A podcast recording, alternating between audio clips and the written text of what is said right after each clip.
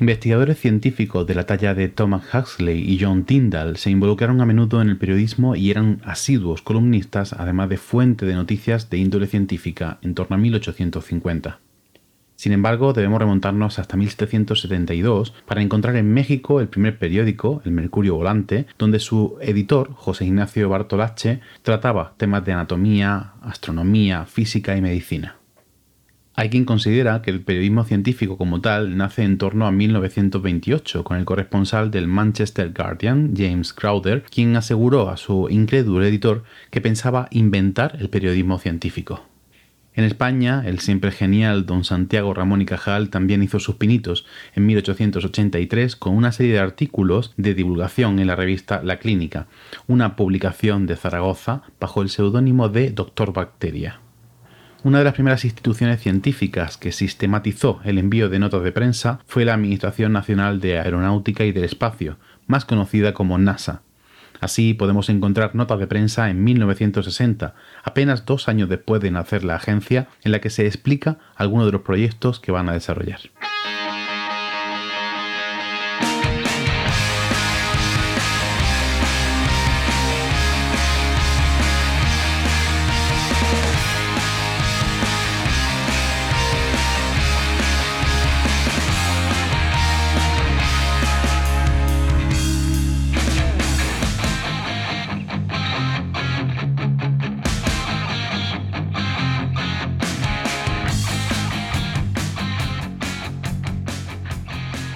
Bienvenida a No Cuentes Esto, el podcast donde te enseñamos a vivir de contar la ciencia sin morir en el intento. Soy Juan María Arena, CEO de Oikos MSP, empresa de comunicación científica especializada en desarrollo web, presencia digital y podcasting. Y yo soy Óscar Huertas, CEO de la Ñaquea SL, una empresa de gestión de eventos de divulgación, comunicación científica y comunicación institucional.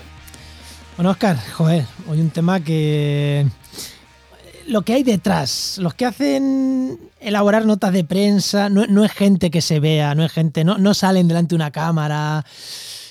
Es otra divulgación, ¿no? Pero, joder, qué importantes son la comunicación que hace toda esta gente. ¿eh? Son la, para mí la pieza fundamental de la comunicación científica. Es, una gente importante, es una tradición larga la de hacer comunicación a través de medios de comunicación, la de redactar notas de prensa, redactar noticias. Eh, es un arte, el, el, ser periodista es también un arte, y yo creo que habíamos traído a tres personas que tocan diferentes aspectos de un mismo tema, porque hablamos de notas de prensa, pero hemos traído a Pampa, que viene de Agencia SIC, hemos traído a Susana, que viene de un medio de comunicación como es Canal Sur, y a Carlos Centeno, que es el que lleva la, parte de comunicación institucional de la Universidad de Granada, que es una de las que más notas de prensa y más noticias mete cada año. O sea que el elenco está bastante. Nos ha faltado alguien de una empresa, pero además hemos traído a alguien de una empresa que hiciera comunicación, aunque para eso estamos tú y yo. Habría estado guay, pero efectivamente, para eso estamos tú y yo. bueno, Oscar, que vamos a, vamos a decir lo del máster antes de entrar con la conversación. Hombre, este, este podcast es posible gracias a la colaboración del Máster de Cultura Científica de la Universidad Pública de Navarra y de la Universidad del País Vasco. Un máster que la verdad es que mm, está bastante bien. Yo siempre digo que yo lo estoy haciendo, lo estoy disfrutando mucho y que empieza ya sus clases. Así que, bueno, dentro de poquito tendremos a, la gente que trabaja en el máster que nos cuente un poquito. Oscar, cada vez que dices empieza ya, ¿tú sabes cuándo sale este programa? Porque estamos grabando con un mes de antelación. Sí, sí, sí, sí. sí. lo, tienes cuadrado, ¿no? Lo tienes más o menos cuadrado. Lo tengo más o menos cuadrado, sí. Vale, que yo cuando dices que empieza ya digo, pero ya, ya la semana que viene o ya la semana que viene después. ya la semana que viene no podemos decir empieza ya. Ya la semana que viene tenemos que decir ya ha empezado. Ah, o sea que tú más o menos sabes cuándo sale el programa. Solo falta que yo te los altere sin que te enteres y ya la hemos liado. bueno, vamos con la conversación, ¿no? Venga, vamos dentro. Vamos para adentro.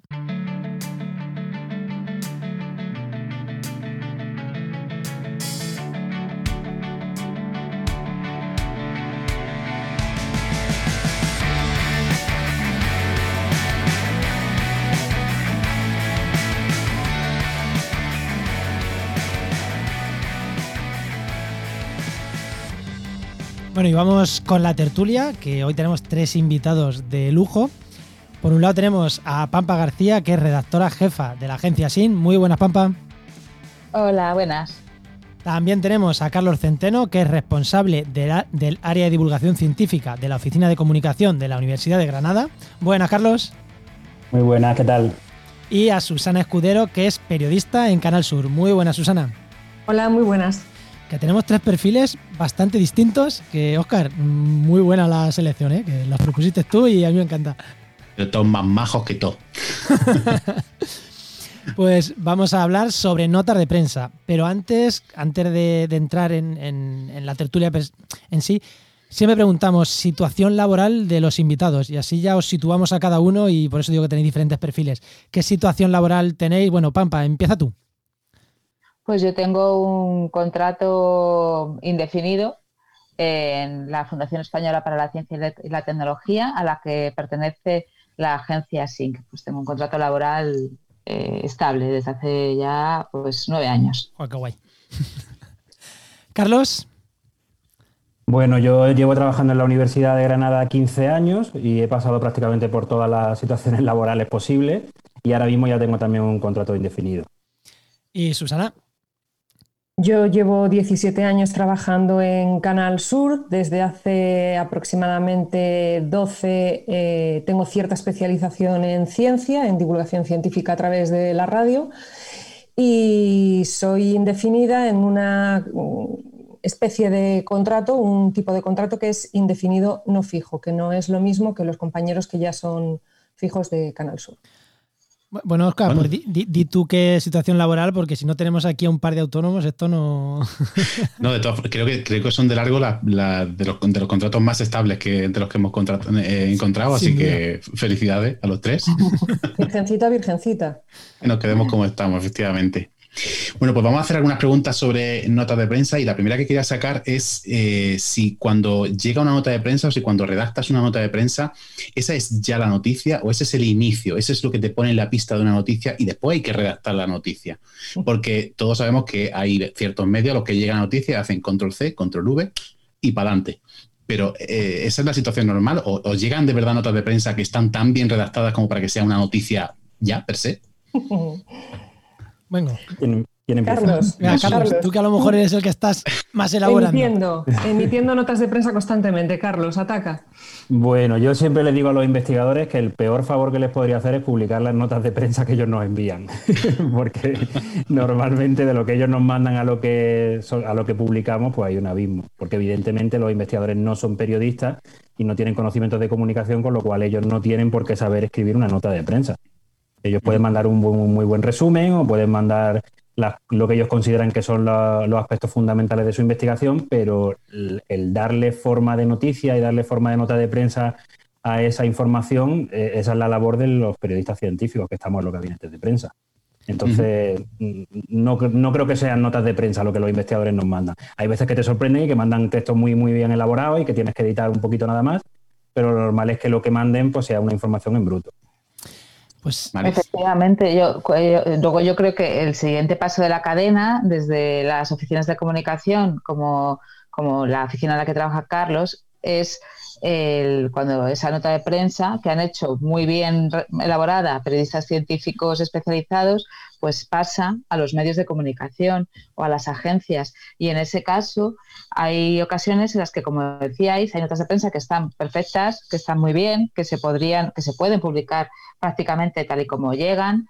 Eh, y hay otras informaciones que no es porque estén mal hechas, sino que lo que hay que hacer es corroborarlas porque eh, llevan consigo eh, pues información que es necesario contrastar con otras fuentes, que no es eh, publicable y nada más, porque eh, te tiene que oler un poco raro, ¿no? Cuando una nota de prensa lleva una información que, por ejemplo, pues que va en contra de lo que se sabía antes o, o que está cuestionando cosas que conocíamos, si las publicas directamente sin corroborarlo, sin contrastarlo con otras fuentes independientes, pues ahí viene una cuestión de, irresponsabilidad, ¿no? Como, como periodistas que trabajamos en medios o en agencias. Hay otras, de todas maneras, que están súper bien, ¿ya? O sea, la típica, yo siempre les digo a los estudiantes que pasan por la agencia SYNC, pues si te viene la típica nota de prensa de un dinosaurio, un dinosaurio descubierto en no sé dónde, que se han descubierto tantas piezas y que tal y cual. Pues hablas con el investigador o investigadora de, esa noticia y poco más vas a tener que contrastar con otras fuentes independientes, porque es lo que ahí pone, o sea, es lo que hay. Sin embargo, hay informaciones que la mayor parte de ellas, de hecho, deben ser contrastadas de, de manera independiente, ¿no? Pero vamos, yo creo que la calidad de las notas de prensa que se emiten ahora mismo en las universidades y centros de investigación de nuestro país es excelente, porque hay periodistas haciéndolas. Y yo diría que estando totalmente de acuerdo en lo que han dicho tanto Carlos como Pampa, eh, evidentemente eso es en un mundo ideal. Eh, es decir, lo que habría que hacer es recibir una nota de prensa y trabajar un poco más esa información para adecuarla un poco a tu medio. Pero lo que nos dice la realidad es que partiendo del hecho de que sí, de que mm, la mayoría de las notas de prensa están fenomenalmente hechas porque, como dice Pampa, están hechas por, mm, profesionales que se dedican a hacer esto. Eh, lo cierto es que el copia-pega es brutal, pero brutal, por muchas razones, ¿vale? Y, y, si empezásemos a hablar de aquí, ya tendríamos que hablar del periodismo, de la crisis dentro del mundo del periodismo, de las redacciones supermermadas que iban a mal y iban a peor. Yo, por ejemplo, cuando eh, terminé el máster, hice un pequeño trabajo para ver la repercusión que había tenido una muestra del Parque de las Ciencias en medios de comunicación y lo que me encontré, y voy a hablar de memoria porque de verdad que no me acuerdo y mi memoria de grillo es espectacular, llegué a la conclusión de que de todo lo publicado en el Parque de las Ciencias que yo pude recopilar, que fue muy grande porque además conté con el apoyo del Gabinete de Comunicación del Parque, el 95% de las informaciones eran copia-pega literal, pero además hasta si había una errata tal cual y eh, quienes más elaboraban de forma un poco distinta las notas de prensa eran la televisión y la radio, pero no porque seamos mejores o peores, sino porque son lenguajes diferentes. El escrito que copias, pegas y lo tienes en tu web o en un periódico, a la radio y la tele que a la fuerza lo tienes que transformar a lenguaje audiovisual. Claro. Ha dicho Pampa antes que cuando llega algo que es muy nuevo, que es eh, que de repente dice, esto contradice lo que sabíamos, o de repente es algo muy novedoso. Eh, también es verdad que se suele comunicar de otra forma. Es decir, si de verdad es un paper, un artículo muy novedoso, se suele hacer un embargo, se manda la nota, el, paper, se hace un embargo durante un tiempo, se da tiempo de redactarlo. Es decir, os soléis encontrar una nota que de repente os sorprende mucho y que no tiene ni embargo ni tenía nada, que de repente os llega como nota de prensa.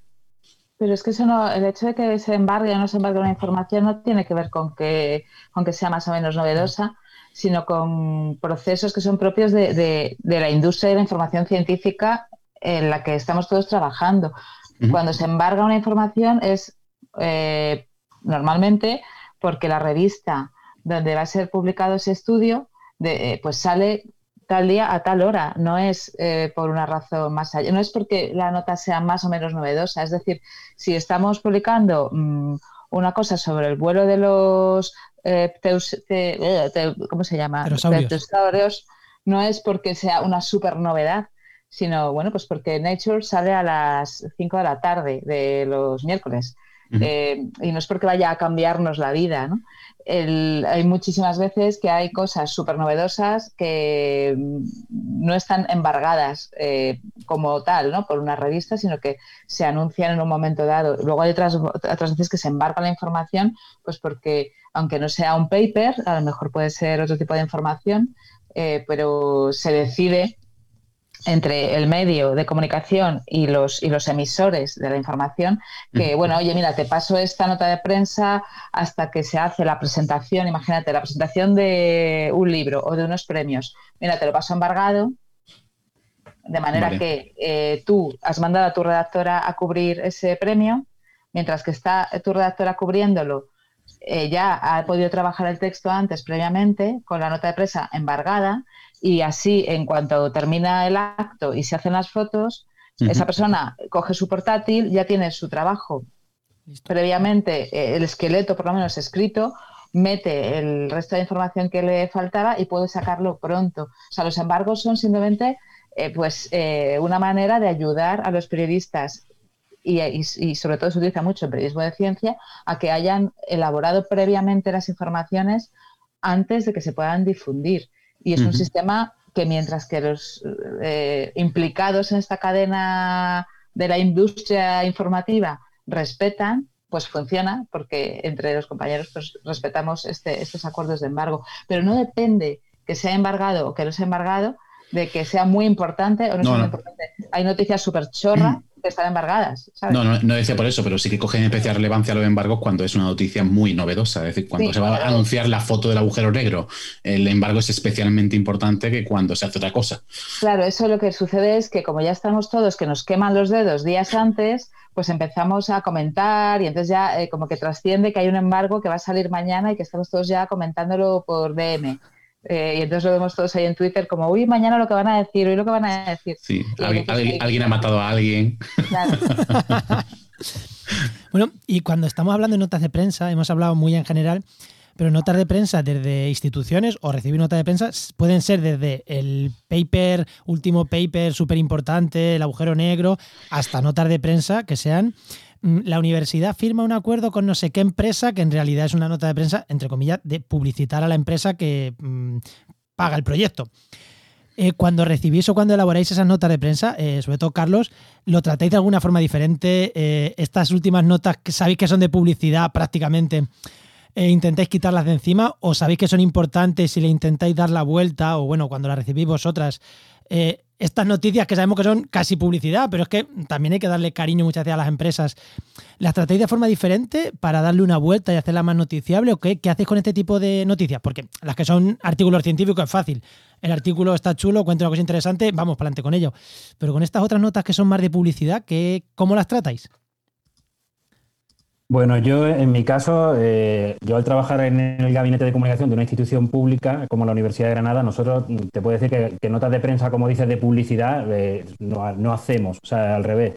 No, solemos, ni siquiera entre comillas. Es muy raro que nosotros hagamos notas de prensa. De, claro, todo el mundo que firma un convenio con la Universidad de Granada quiere que nosotros hagamos una noticia de, ese convenio, ¿no? Entiendo que eso es a lo que te refieres. Ahí, ahí, ahí.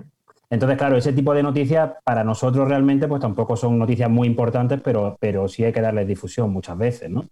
Entonces, yo creo que la, respuesta a esa pregunta es muy diferente la visión que yo te pueda dar desde mi institución que la que te pueda dar Susana desde un medio de comunicación o la que te pueda dar Pampa desde una agencia, ¿no? Y también por eso creo que es interesante los perfiles que tenemos aquí hoy. Por eso, por eso.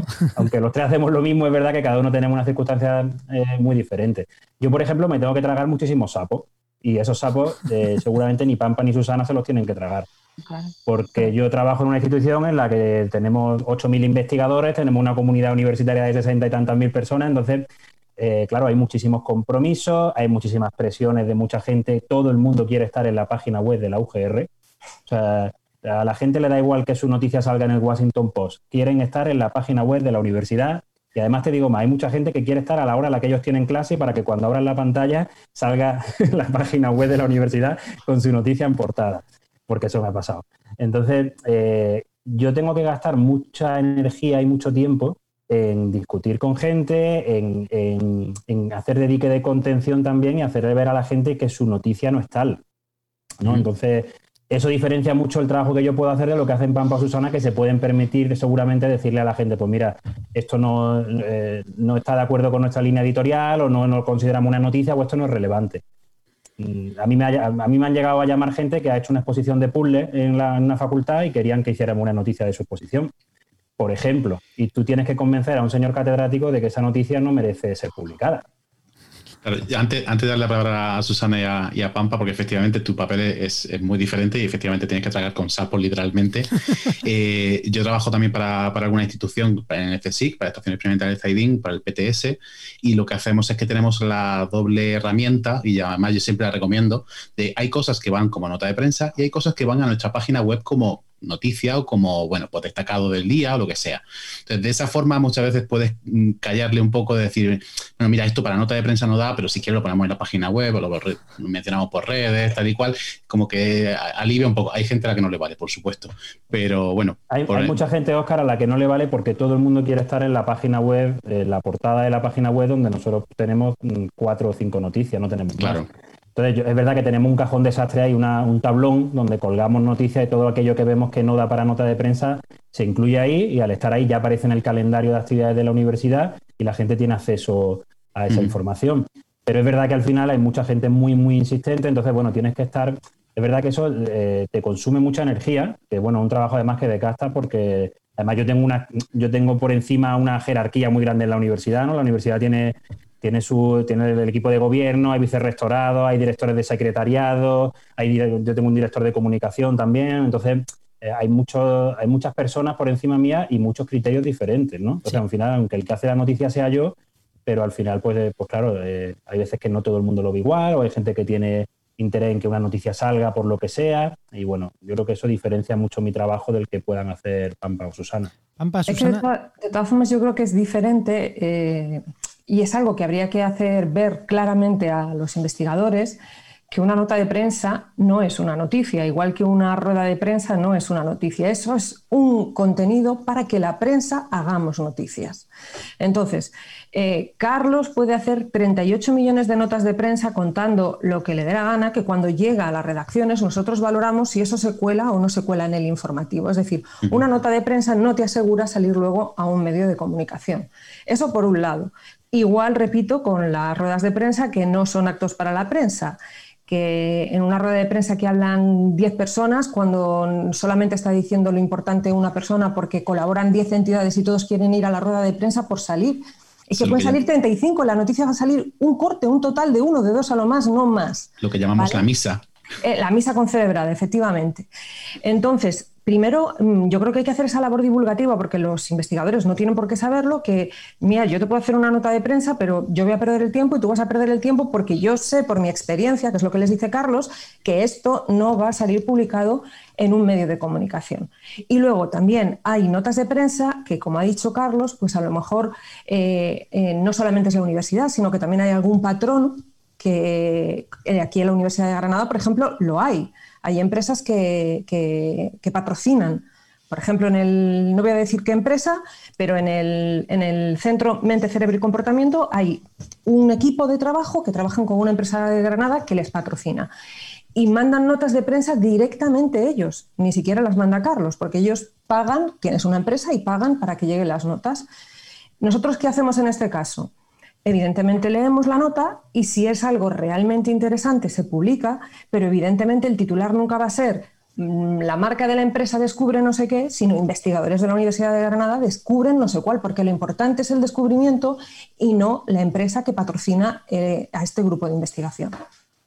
Yo ahí que veo una cosa que, o sea, yéndome un poco a los orígenes de todo este tipo de conflictos, yo lo que he visto durante muchos años de profesión ya, que llevo desde el 2005, yo creo, dedicada al periodismo de ciencia, es que Hace 15 años estábamos en un ecosistema muy diferente al de ahora, en el que se intentaba promover muchísimo que la comunidad investigadora se implicase en la comunicación de resultados de investigación y también, por otro lado, en la divulgación, que son cosas diferentes. Una cosa es que tú cuentes los resultados de tu investigación, es decir, que te llama un medio, coges ese teléfono, te llama la unidad de cultura científica de tu universidad y les coges el teléfono o les respondes a los emails otra cosa es la divulgación, que es que tú puedes hacer la divulgación de lo que sea aparte, ¿no? Pero bueno, me enrollo eh, porque me van saliendo así temas. Entonces, en ese momento y durante muchos años se ha promovido de manera muy activa que, lo, que la comunidad investigadora se implique en, la comunicación en sus diferentes vertientes. Lo que yo veo y echo en falta es que además esa comunidad investigadora se, haya formado en, unas, en unos rudimentos muy básicos sobre comunicación y sobre periodismo y como decía Susana, pues que sepan diferenciar entre una noticia y una nota de prensa. No sabéis la cantidad de veces que a nosotros y, bueno, eh, sí, que a la agencia SYNC nos llegan peticiones de, de centros de investigación para que formemos a sus investigadores y les enseñemos a escribir notas de prensa. Eh, la respuesta que nosotras damos siempre desde el primer momento es no, no podemos hacer eso porque eso es una profesión en sí misma, es una profesión como la que ejerce nuestro compañero Carlos Centeno, es decir, eso es alguien que hace de press officer en, una universidad, en un centro de investigación, y tus investigadores lo que tienen que hacer es su trabajo de investigación y lo que tienen que aprender es a comunicarse con, las oficinas de prensa y a comunicarse con los centros de investigación, con, con los medios de comunicación y a entender que los criterios por los cuales su paper eh, es muy relevante, pues no coinciden a lo mejor con los criterios por los cuales un medio en concreto considera que eso es noticiable. Eso es cultura mediática y se está hablando muchísimo en los últimos años, además, de la necesidad que hay de que eh, la, gente joven adquiera competencias eh, mediáticas, o sea, que entiendan cómo funcionan los medios de comunicación, también para saber distinguir la información de la desinformación, pero yo también creo que sería súper importante para colaborar todos a un clima de, mejor cultura científica, el hecho de que la comunidad científica adquiriera una mejor cultura mediática. Y que entendiesen, pues eso, que en una rueda de prensa que se organiza no pueden ir eso, a hacer una misa Concelebrada. Eh, concelebrada, porque no tiene sentido, que sepan lo que hay que hacer cuando te ponen un micro, cuando te, te, ponen un micro delante y que sepan que tienen pues 10 segundos para contar algo y que todo lo que exceda de esos 10 segundos va a ser un recorte que el redactor o la redactora de, de tele o de radio va a tener que hacer como pueda, intentando resumir de alguna forma algo importante o interesante. Es decir, hay un montón de cosas eh, eh, eh, clave de la profesión periodística que, bueno, pues que la comunidad investigadora desconoce, normal, pero que sepan que lo desconocen y que es una profesión que hay que respetar y que hay que conocer. En este sentido, tanto Carlos como Susana elaboran, o sea, una, hacen una labor tremenda de, educación y de, divulgación de cómo funciona este mundo, de cómo debe ser esa relación con los investigadores. Llevan ya años haciendo cursos tanto para personas que están haciendo la tesis como para investigadores de la universidad, enseñándoles de, bueno, pues cómo funciona este mundo, cómo es el flujo de información, cómo dirigirte a un medio, pero no enseñarles a ellos a redactar una nota de prensa o una pieza de vídeo, que no es su trabajo y somos extraterrestres para ellos, ¿verdad, Carlos? y se lo decimos a la entrada, o sea, todas las ideas que tenéis sobre cómo somos los periodistas, que la mayoría, si empiezas a preguntar, todos te dicen, sois amarillistas, sois sensacionalistas, eh, resumís mal. Eh, a Carlos le llegó a preguntar un científico, ¿y tú qué has estudiado? ¿Verdad, Carlos? Sí, verdad. Dijo, yo, yo, periodismo. Dice, ¿solo eso? Bueno, pues igual que usted, ¿no? Hizo una licenciatura, pues yo he hecho la mía. Entonces, eh, somos seres de otro planeta, porque además los tiempos del periodismo no tienen nada que ver con los tiempos de la ciencia. Y evidentemente en, este trato con los científicos, cuando les explicamos en estos cursos cómo trabajamos, como ha dicho Pampa, no te enrolles porque es que vas a salir 15 segundos, eh, no intentes explicarlo todo, no utilices eh, esos palabras feos que utilizas habitualmente en tu clase o en tu departamento. Cuando les decimos todas estas cosas, evidentemente no queremos que sean periodistas, pero por lo menos salen con un conocimiento sobre esos seres de otro planeta de los que tenían además ideas totalmente opuestas a lo que realmente somos. Carlos y yo siempre decimos, vais a salir de aquí queriendo apadrinar un periodista y hasta el momento lo hemos conseguido en todas las ediciones de nuestros cursos. Sí, nosotros en los cursos de verdad llevamos, pues yo creo que ya cinco o seis años, ¿no, Susana? Haciendo cursos. Y bueno, han pasado ya por nuestros cursos más de 600 investigadores de la Universidad de Granada, porque lo hacemos, hacemos algunos con la escuela de posgrado, entonces muchos doctorandos pasan por los cursos y y es verdad que, intentamos explicarles, siempre les decimos que lo que vamos a hacer en el curso es jugar a ser periodistas. Ellos nunca van a hacer una nota de prensa. Pero a mí el curso me sirve incluso para que ellos conozcan que la universidad tiene una oficina de comunicación a la que se pueden dirigir, porque muchos de ellos no saben que esa oficina existe. Eh, existe una unidad de cultura científica que muchos no saben que existe. Entonces, también es, una, es un altavoz muy bueno para presentar nuestros servicios a nuestra comunidad científica, ¿no? los investigadores de la universidad, y contarles lo que hacemos. A nosotras en SYNC nos pasa algo muy parecido, porque normalmente cada año damos, pues invertimos, no sé, 10 eh, cursos a lo mejor entre todas las redactoras que somos en SYNC a investigadores y mm, en diferentes instituciones. Y eh, es gracioso porque pasan los años y los grupos siempre son diferentes. A nosotras siempre nos parece que nos estamos repitiendo, porque claro, contamos muchas veces la misma cosa y sin embargo, eh, es verdad que eh, la gente se molesta en el mismo punto del discurso. Eh, la discusión que, hay veces que suelto la frase y, hago así, eh, venga, ahora, venga, ahora decidme. O sea, hasta el punto de que hay veces que tengo la diapositiva siguiente diciendo, ya ahora vais a decir esto. Y sí, claro. Y, pero está muy bien porque a nosotras nos ayuda mucho a aprender de, bueno, pues hay veces que tienen toda la razón del mundo. Hay muchísimas veces que dicen, hombre, pues a mí me cabrea cuando los periodistas cometen un error. Uy, que se nos ha quedado un segundo, Pampa, pero bueno, eh, lanza la pregunta y seguro que entra mientras tanto. Eh, yo soy hijo de. Yo estoy aquí gracias a un curso eh, que estaba gente de agencia sin dando el curso, porque yo soy biólogo, reconvertido un poquito a la comunicación. Es ese otro camino, ¿no? De gente de ciencia que se reconvierte un poquito a la comunicación.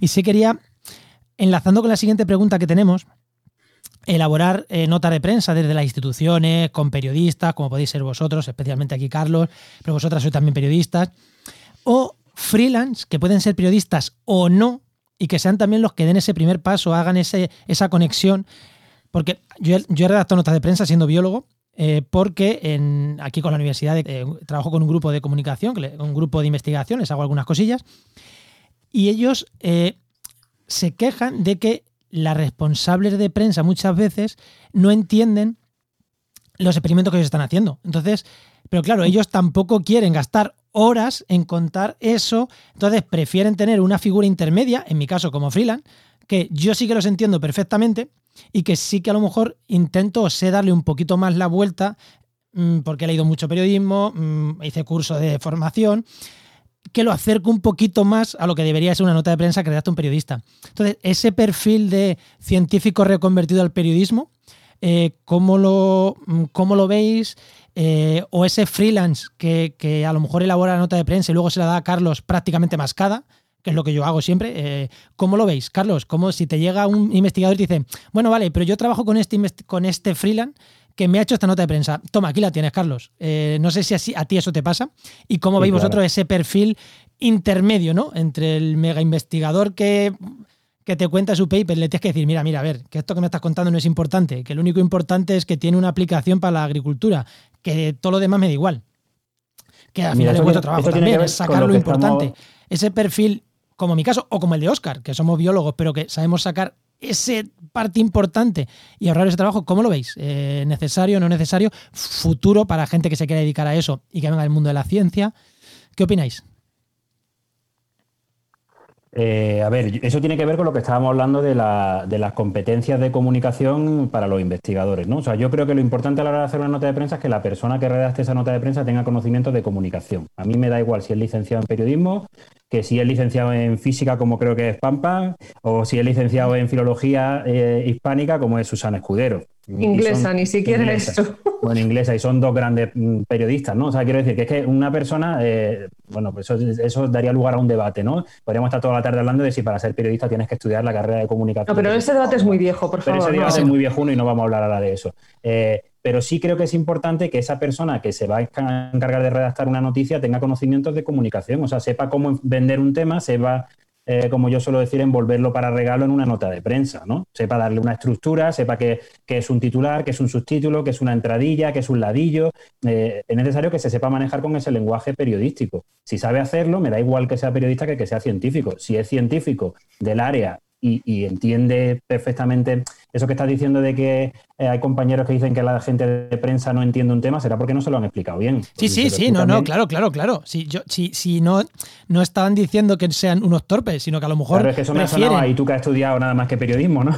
Claro, no, muchas, veces es el propio investigador el que no quiere perder el tiempo claro, claro, o, no sabe explicarle a la, al periodista el tema. Claro, pero es, que, es otro tema si tú quieres divulgar una, si tú quieres comunicar los resultados de una investigación, tienes que, no es perder el tiempo, tienes que invertir tiempo en hacer que el periodista que te está entrevistando entienda el tema y, luego, por supuesto, en hacer entrevistas una vez que esa nota de prensa se publica, ¿no? Pero Carlos, tú, yo y los que estamos aquí lo tenemos muy claro, pero hay muchos investigadores que no y lo sabes. Que prefieren tirarte el paper, además, investigadores postdoc que están publicando, publicando, publicando, prefieren tirarte el paper y decirte, mm, a mi caso, Juan, léete esto y a ver si de aquí puede salir algo. Yo creo que puede salir algo interesante, pero dime qué. Porque es un Nature Communication y, es interesante. Yo creo que ahí, Juanma, lo que estás planteando tú de, periodistas freelance o de gente que haga temas de comunicación freelance, a mí me parece que siempre que trabajéis de manera o que trabajen de forma coordinada con los gabinetes de comunicación de sus respectivas instituciones, porque es la mejor forma de llegar a los medios de comunicación. O sea, yo creo que una institución, por ejemplo, como la nuestra, tiene que tener una voz única, que sea el gabinete de comunicación. Y todo lo que nosotros mandemos va a tener mucha más difusión y los medios le van a hacer mucho más caso que si un grupo de investigación lo manda por su cuenta o que si un periodista freelance lo manda por su cuenta. Hay sin duda, hay sin duda. Si esos periodistas se coordinan con nosotros, si no eh, nos ponen zancadillas, si no intentan saltarse y puentearnos y trabajan de manera coordinada con nosotros, creo que al final, por supuesto que esas sinergias son muy positivas para, para la institución y para los investigadores. Yo luego también pienso ahí, Juan, sobre lo que tú decías, que quizá eh, el problema, o sea, desconozco cuál es el caso concreto, pero quizá el problema simplemente es que la persona de comunicación o de prensa de esa universidad no le interesaba especialmente dar esa noticia y a lo mejor el investigador se ha quedado con la idea de que es que no lo entiende. Bueno, eh, los periodistas entienden perfectamente el castellano hablado y escrito, entonces normalmente van a entender las cosas. Sí, o que están eh, hasta arriba. También lo que les pasa algunas veces es que están hasta arriba y han sacado la nota de prensa una semana después porque no le da la vida y porque el investigador lo ha comunicado tarde, que también pasa. O que, no, está, o que no está en sus prioridades, porque hay algo que cuesta mucho trabajo entender y, y, yo, y yo comprendo de verdad y empatizo con los investigadores que llevan cinco años estudiando una misma cosa y entonces de repente pues eh, llega un periodista y les dice que no es noticiable o que eso no es para, para sacar una nota de prensa. Entonces se quedan con cara de, pero bueno, ¿cómo me dice a mí este plumilla? Eh, que esto no es noticiable. Bueno, pues es que a lo mejor no es noticiable, lo cual no significa que no sea importantísimo, puede ser importantísimo, pero a lo mejor no es una noticia. Eh, o a lo mejor no es una noticia para ese medio. A lo mejor sí es una noticia para el diario médico, pero no es una noticia para la agencia SYNC. Y, eh, ¿sabes? yo creo, mm, a mí mi, mi, reflexión sobre todo este tipo de cosas es que nadie debería, eh, o sea, nadie en la, carrera investigadora debería prescindir de una formación mínima en comunicación, que es muy importante. Eh, es muy importante además, yo creo, en la cadena, o sea, yo siempre lo digo, esto es una industria, la información científica es una industria, está bien que así lo sea, eh, si lo es es porque tiene una importancia, es decir, si hay muchos actores intermedios involucrados en la información científica eh, eso es bueno, eso es porque se le está dando la importancia que merece. Y voy a más allá. Si hay notas de prensa en eh, las que se hace eh, hype, o sea, exageración de un resultado de investigación, no te voy a decir que sea bueno, no debería hacerse, pero ni siquiera es mala señal. Significa que los gabinetes de comunicación han comprendido la importancia de dar muchísima, muchísimo lustre a sus propias investigaciones y de la misma manera que lo han hecho los gabinetes de comunicación de cualquier empresa durante toda la vida, pues a veces exageran un poquito resultados de sus investigaciones y a lo mejor los científicos incluso también pasan por, por ahí. Pero la labor que tenemos los periodistas de los medios es saber identificar todas estas cosas también. Es decir, que todo eso sea una maquinaria, una gran maquinaria que está rodando es una buena noticia. Significa que la ciencia importa y que, bueno, pues que estamos todos metidos en una cadena de montaje donde cada uno tiene su papel, ¿no? Y yo creo que para que funcione esa comunicación científica, la comunidad investigadora debe eh, acercarse a, unas nociones básicas en comunicación y en periodismo. Pues porque si no, es que eh, acaban metiendo la pata también. Entonces, el, resumen es, eh, a la pregunta que tira, ¿no? Así por si alguien se plantea trabajar como freelance para algún grupo y tal, es, vale, guay, pero mm, coordínate con los gabinetes de prensa, de comunicación y al investigador para los pies si la noticia si tú ya ves que no es, o sea, intenta ver si la noticia es noticia o es una investigación muy puntera, pero que no sale de, que no sale de revistas científicas porque es que mm, no, es noticiable para la sociedad, ¿no? Ese sería más o menos el resumen, que no intentar colar cualquier cosa, no intentar decir que los periodistas lo hacen mal, sino que, oye, es posible que es que no sea noticia. Y hacérselo ver a los, hacérselo ver a los investigadores. Bueno, más que nada, eh, también, o sea, no sé si es tanto eso como entender el ecosistema en el que te estás moviendo. O sea, tú puedes ser un freelance que tienes un colega y le vas a empezar a hacer sus notas de prensa o intentar, eh, pero ¿qué haces tú con esa nota de prensa? O sea, ¿qué vas a hacer? ¿Tú te conoces a los periódicos de la región? ¿Sabes a qué periodista se lo tienes que enviar? Eh, ¿Sabes si le estás pisando, si estás pisando callos por ahí a otro grupo de investigación que a lo mejor resulta que tal? ¿Sabes si a la unidad de cultura científica o el gabinete de comunicación correspondiente le estás estropeando otra información que va a lanzar ese mismo día. O sea, es que hay muchos engranajes coordinados a la vez. Y, eh, eh, está muy bien buscarse la vida como freelance en ese sentido, pero mm, también puede tener su riesgo, el no conocer eh, dónde te estás moviendo. Oscar. Luego, es verdad que había lo de la maquinaria, de que hay que conocerla y hay que usarla, pero también es cierto que en ciertas instituciones esa maquinaria o no está engrasada o no funciona bien o a veces hay una persona para toda una universidad que lleva tanto comunicación institucional como eh, comunicación externa. Eh, en fin, casuísticas se pueden dar a instituciones más grandes y más pequeñas. Yo, eh, por ejemplo, en el caso de la Universidad de Granada, yo tengo muy claro que me dirijo a Carlos Centeno, y además nos conocemos desde hace años, pero por ejemplo en instituciones mucho más grandes, si me refiero al CSIC, donde hay 122 centros, algunos tienen personas de comunicación y algunos no, algunos no. Algunos tienen una oficina de comunicación eh, por áreas, en el caso de Andalucía la tiene a nivel de Andalucía y otros no la tienen. Eh, a veces es complicado y a veces esa maquinaria sencillamente no funciona. Entonces sí que es cierto que idealmente tiene que existir esa maquinaria, tienen que existir esos puestos, pero también es cierto que hay, veces que no, que no existen directamente o que esa persona que está destinada a ese puesto directamente no, no llega a todo. Ya no es que no quiera o que no le dé importancia o que no le dé prioridad, es que si se saca una noticia al día en un sitio donde hay 200 investigadores, es que ni sacando una al día llegas a, a lo mejor a todos, no lo sé. Claro, pues imagínate cuando tiene 8.000 como tenemos nosotros, ¿no?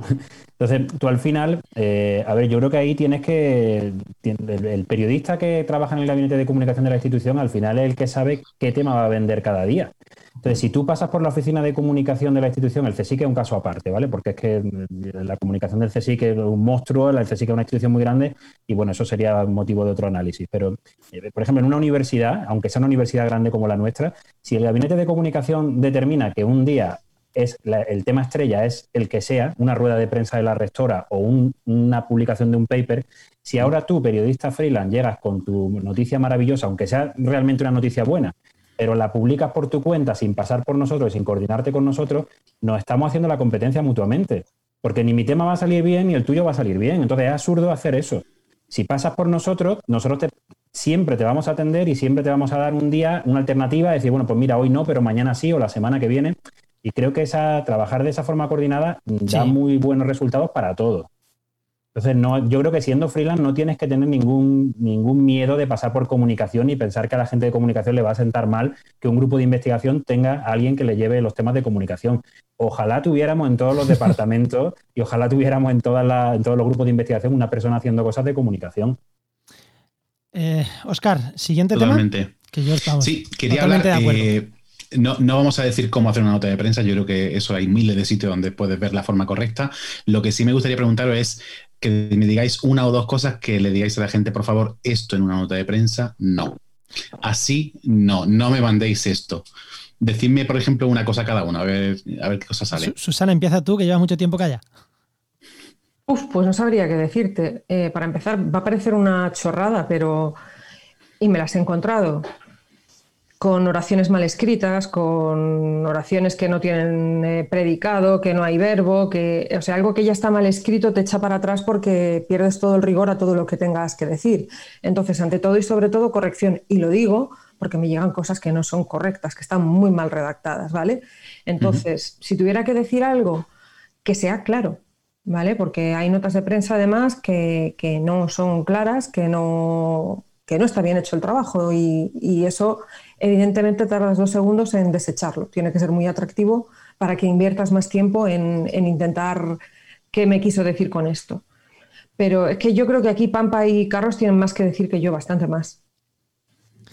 Yo hay una cosa que, me, no entiendo y que me resulta como de otro planeta, que son notas de prensa enviadas por correo electrónico, evidentemente, cuyo asunto es nota de prensa.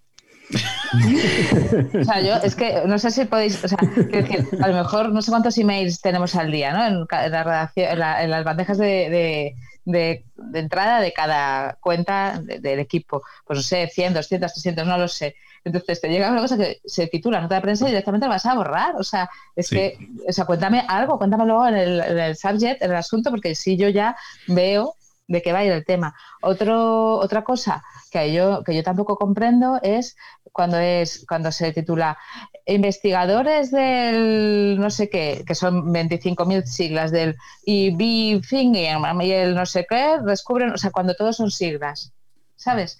Que es, ¿Y dónde está la noticia? O sea, si me lo has llenado nada más que de siglas de, de grupos de investigación y yo no entiendo de qué me estás hablando.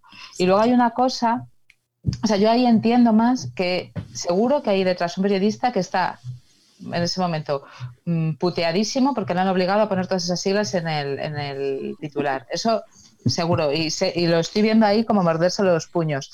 Pero bueno, o sea, no me parece un pecado tan mortal. Lo de poner nota de prensa en el titular no lo entiendo. Y luego, hay una cosa que no es una crítica, sino como eh, eh, eh, una reflexión sobre cómo se podría mejorar esto, que es este rollo de que te llamen todo el rato para confirmar que has recibido un correo electrónico. Entonces, yo me he dedicado durante muy breve tiempo de mi vida, es verdad, pero durante un tiempo pequeño me he dedicado a, comunicación de un grupo de investigación, hace ya muchísimos años.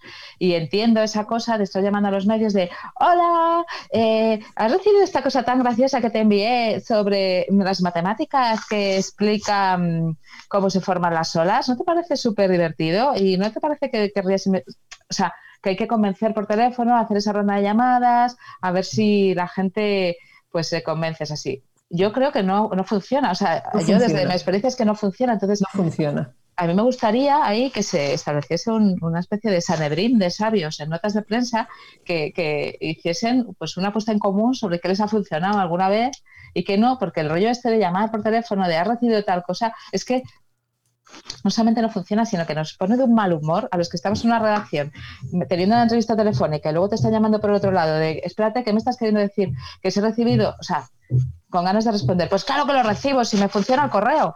O sea, ¿sabes? Sí, no te preocupes, el correo nos funciona perfectamente. Si no te contestamos es porque recibimos 300 al día y no, y no se responde a las notas de prensa. No se responde, efectivamente. O quien te reenvía otra vez la nota de prensa y dice, por cierto que te la envié ayer, ¿la, has visto? Sí, sí, ya la vi ayer, claro. o de, estamos a la espera de tu respuesta. Entonces, hay veces de, pues no, no esperéis, o sea, de verdad, dejad de esperar. ¿no?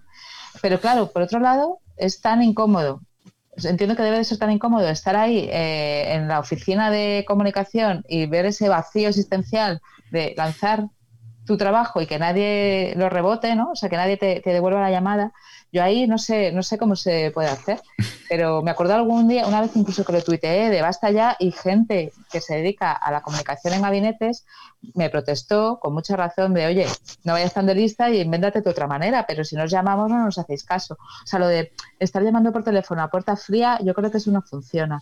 Y de eso alguna vez hemos hablado en algún concierred, ¿verdad, Carlos? Alguno de estos congresos de unidades de cultura científica y de comunicación, de cómo hacerlo de otra manera, porque la, llamada a puerta fría no, suele dar resultado.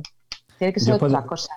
Yo puedo decir, yo, yo trabajo en un gabinete de comunicación y nunca jamás he llamado por teléfono a nadie para decir que se recibe una nota de prensa mía. No sé, pero es que considero que eso no es mi trabajo. Quiero decir, también a lo mejor porque trabajo en una universidad grande, en un gabinete de comunicación de una institución grande. Igual si trabajara en una institución o en un centro de investigación más pequeñito, pues lo haría más, pero yo nunca... Es más de empresas, yo creo que eso lo hacen más empresas de comunicación que dan servicio a, a, pues, a, quien sea, o a laboratorios, o a otras empresas, o incluso universidades, tal. Pero, no funciona, ¿eh? O sea, yo, yo como digo, como receptora no, funciona. O sea, yo he visto el correo, como dice Pampa, tengo ojos en la cara y reviso mi correo. Si no te he llamado es porque creo que el tema no me interesa. Y el que tú me llames por teléfono y además me sometas a una situación violenta, porque es un como, ¿cómo no vas a tratar? O sea, me estás, me, estás metiendo en una situación violenta en la que no quiero entrar. Es que ni, ni, ha funcionado solo con el correo y peor lo estás poniendo con la llamada, al menos en mi caso, porque si el tema es potente, evidentemente, claro que recibes llamada, mi contestación y lo voy a contar, pero que tú llames o dejes de llamar no cambia la importancia del tema que vaya en ese correo. Yo diría lo mismo para los investigadores, por ejemplo, eh, cuando contacten con su gabinete de comunicación ¿no? de la institución en la que trabajen, no insistas que cuando va a salir publicado tu artículo, tu noticia, ¿vale? Porque también es una cosa que yo la sufro por esa parte, ¿no? De alguien que te manda un tema y como al día siguiente no lo has publicado, ya te está llamando y pidiéndote explicaciones de por qué no lo has publicado todavía. Si tú contactas con el gabinete de comunicación, tienes que tener paciencia y ya decidir al gabinete de comunicación cuándo va a salir tu noticia. O por lo menos ponte con tiempo en contacto. Exacto. Y, y, sí me gustaría decir, con respecto a la pregunta que hacéis de que no debes hacer una nota de prensa, yo hay dos cosas que me parecen súper importantes. Una es Nunca pegues una foto en un Word, por favor. Sí. Señor científico, nunca pegues una foto en un Word. Es un misterio de la humanidad. ¿Por qué la gente manda fotos pegadas en un Word continuamente? Pero es que además es increíble. Dices, esta, esta persona, o sea, yo qué sé, colabora con los mejores de investigación. ¿Por qué narices me sigue mandando la foto? ¿Me lo puedes volver a enviar, pero por separado? Sí, y te vuelvo a pegar en un Word. ¿Pero por qué? Yo digo continuamente, ¿cómo puedes publicar en Nature o en Science y mandar una foto pegada en un Word? Eso no, no, me lo explico. Muchas veces, cuando se envían, no, no hace tanto que yo estaba enviando papers, eh, muchas veces tienes que enviar el artículo y luego lo tienes que enviar también por separado, el, JPG. Pero es verdad que lo de meterlo eh, insertado ahí en el texto, hay veces que se hace ¿eh? en, en revistas científicas. Yo creo que es para que sepan dónde va. Pero claro, pero, los medios de comunicación necesitamos las fotos con la mayor calidad posible. Entonces, en el momento en que tú pegas una foto en un Word, ya le estás quitando calidad y ya estás haciendo que el periodista del gabinete de comunicación o el que reciba esa noticia va a tener que llamarte para pedirte la foto original, ¿no? Entonces, aparte que las fotos se deforman porque muchas veces las pegan mal, todo eso. Y luego también recomendaría eh, eh, las notas de prensa no mandarlas nunca en PDF, mándalas en Word para que la persona que las reciba las pueda editar, que facilita mucho el trabajo a los compañeros. Mm. Oye, y, de, y, del formato, eh, yo por ejemplo mando notas de prensa y las, eh, las, diseño en, MailChimp y llegan con el archivo en MailChimp, pero que se puede descargar, etcétera. Bien, mal, ¿cómo parece eso? Un Word normal. El Word es siempre lo más cómodo y lo más práctico, porque con Word puedes manejar en cualquier tipo de programa, porque los medios de comunicación, por ejemplo las radios y las televisiones, eh, tenemos nuestro propio editor de noticias y Word es el único que no da problemas, que puedes copiar y pegar para luego rehacer, tener los datos o lo que sea. En mi caso, si a mí me preguntas, por favor, mándame en Word porque un PDF es una puñeta. No, PDF no, decía, un diseño en MailChimp, por ejemplo. Escrito en el texto, en el propio correo, lo que decía. Sí, sí, pero lo mismo, mm, es más coñazo porque al final siempre pasa algo que se salta, da problemas siempre. Vamos, a mí yo prefiero... Eh, Carlos, por em. ejemplo, hace las dos cosas. Tienes el correo y tienes además eh, la nota de prensa en Word. Nosotros, por ejemplo, utilizamos desde hace un par de años MailChimp porque tenemos, como, como tenemos directorios cada vez más amplios con muchas, muchas direcciones de correo electrónico, el servidor que utilizábamos o el programa de correo que utilizábamos ya, por lo visto, no, nos deja enviar tantas noticias, o sea, tantos correos. y se está, prohibido, está prohibido. Exacto, y se mandan con MailChimp. A mí me gusta más el o sea, me parece que es mucho más cómodo para los compañeros el Word que el tener que andar editándolo de un MailChimp. No sé, Pampa, ¿tú cómo lo ves? A mí me da un poco igual cómo me lleguen. O sea, mientras que sea un texto, o sea, mientras que no venga en PDF, porque el problema del PDF es eso, es que yo no puedo hacer copiar todo y pasarlo a un Word porque te quedan todos los saltos de línea, con lo cual muchas veces lo que vamos a hacer es sobre ese texto reescribir, pero eh, eh, utilizando como punto de partida el esqueleto original. Entonces yo siempre prefiero que me lleguen las cosas en Word o en, un, o en el cuerpo de un, del correo o como página web, por ejemplo, también pues es bastante fácil, ¿no? O sea, pero, que, pero el PDF en eso es engorroso por eso, porque es más difícil em, poder copiar líneas sin que te queden los saltos, pero vamos, a mí eso en realidad tampoco es lo que más me molesta, o sea, no, no porque al final es una cosa muy técnica, ¿no? Pues ya está. A mí lo que, o sea, lo que para mí es insoportable más, más allá de eso es que la información no esté bien estructurada, pues que no se, que se note que no hay un trabajo detrás de un pues de un profesional de la comunicación, ¿sabes? Ese es el tema. Hay veces que te estás oyendo una nota de prensa y dices, ¿y dónde está aquí la noticia? O que se utiliza un lenguaje súper eh, técnico, eh, que dices, bueno, pues para esto me mandas el paper y ya está, ¿sabes? Para hacer esto no, no tiene mucho sentido. se supone que una nota de prensa es esa, es esa pieza intermedia eh, que ayuda a los periodistas a elaborar una información sin tener que hacer la minería de datos de, leerte el paper desde, desde, el inicio, que después muchas veces nos lo vamos a leer para entenderlo mejor, para resolver una duda, porque algún dato nos huele raro, pero bueno, una nota de prensa tiene que ser una pieza facilitadora una nota de prensa de cinco páginas tampoco es una nota de prensa, por cierto. Exacto. Y, luego hay, por ejemplo, veces también que a mí me resulta algo muy, muy, muy. O sea, es incómodo y es, y es difícil también cuando de repente en, una, en, un, en un hallazgo o en un resultado de investigación hay involucrados muchos centros o muchos grupos o varias universidades y entonces cada uno de ellos te manda la suya por su lado. Cuando es, oye, ¿no sería más fácil que os pusieseis de acuerdo? Porque al final todos estáis formando parte del sistema eh, de más de más sí de, este país, ¿no? O sea, poneros de acuerdo y se puede lanzar algo conjunto, aunque después cada uno en su titular resalte el trabajo de sus propios investigadores. Yo no sé, ahí, Carlos, tú ahí eres el que tiene experiencia en eso. ¿Es tan difícil hacer una nota de prensa conjunta entre varios organismos? Pues mira, para nosotros eh, eh, yo creo que hubo un antes y un después de los concirred de FECIT, porque es verdad que ahí no, eso, esas reuniones de unidades de cultura científica nos sirvieron para conocernos, para poner en común quiénes somos y lo que hacemos, ¿no? Y, sobre todo para, para, que cuando tú tengas que tienes un tema medias con una universidad, saber a quién dirigirte.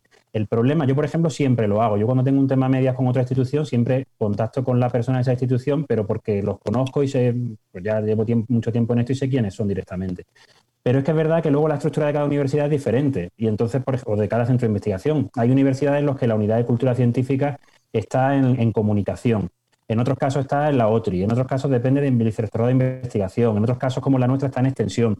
Hay veces que la comunicación no depende, de la comunicación de resultados científicos no depende de la, de la, unidad de cultura científica, sino del gabinete de prensa y no están relacionados, no tienen mucha relación entre sí. Entonces, a lo mejor tú contactas con la, UCC, pero resulta que eh, la UCC te va a remitir al gabinete de prensa, que es mm. quien va a hacer la nota de prensa.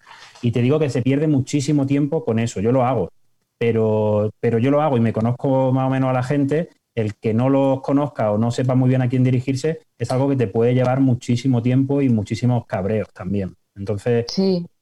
yo soy partidario de hacerlo. Es que entiendo perfectamente que cuando a un medio le llega una misma información por cuatro instituciones distintas, al final están mareando al personal y además, bueno, pues que pierde, pierde fuerza el tema, que no que si todos mandamos incluso la misma versión de la nota de prensa. Pero te digo que, eh, no es algo que todas las instituciones estemos haciendo actualmente. ¿eh? Yo veo que eso, eh, yo veo que genera además conflictividad entre vosotros. A mí me ha llegado a pasar que para una información que dimos de un dinosaurio hace muchísimos años, pues nos llegó antes a través de una universidad concreta y elaboramos nuestra información a partir de, esa, de la información de esa universidad. Bueno, pues otro centro de investigación implicado nos sacó de su lista de, correos de, mailing, del cabreo. Y se enfadó y no respiró. Sí, pues porque en ese momento estaba una persona que se enfadaba y, no respiraba con mucha frecuencia. Eh, luego cambió la persona. Porque si no se moría, claro.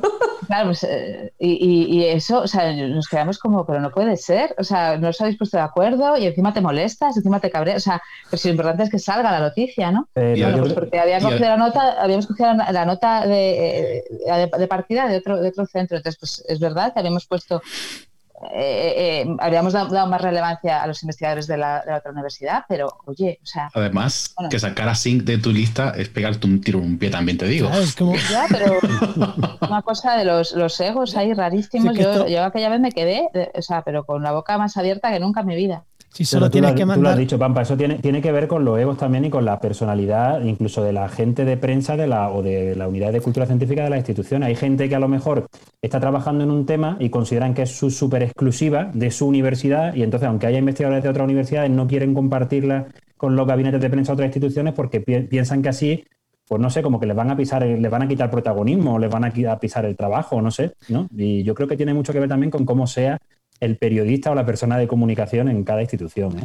Pero mm, no sé, lo de sacar a la agencia sin de turista de medio, que si puedes mandárselo a una persona, a un correo mandar a la agencia sin, es que es, que es de idiota sacarlo. Es que... Ya, nosotros quedamos como, bueno, pues ya está, nos habéis sacado, ya nos llegará por otro lado, eh, no pasa nada, yo qué sé.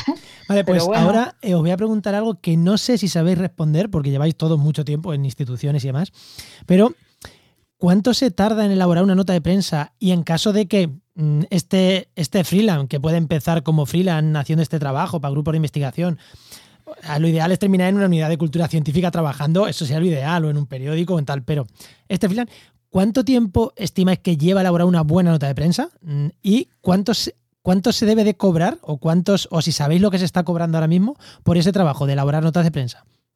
No sé si sabéis cómo están las cosas ahora mismo, ¿no? Yo de eso no puedo hablar porque yo no realizo notas de prensa, yo recibo notas de prensa, pero no las hago. Yo, igual. No te puedo, yo igual, yo no te puedo hablar de eso porque no sé cuánto cobra una agencia por hacer una nota de prensa, no tengo ni idea.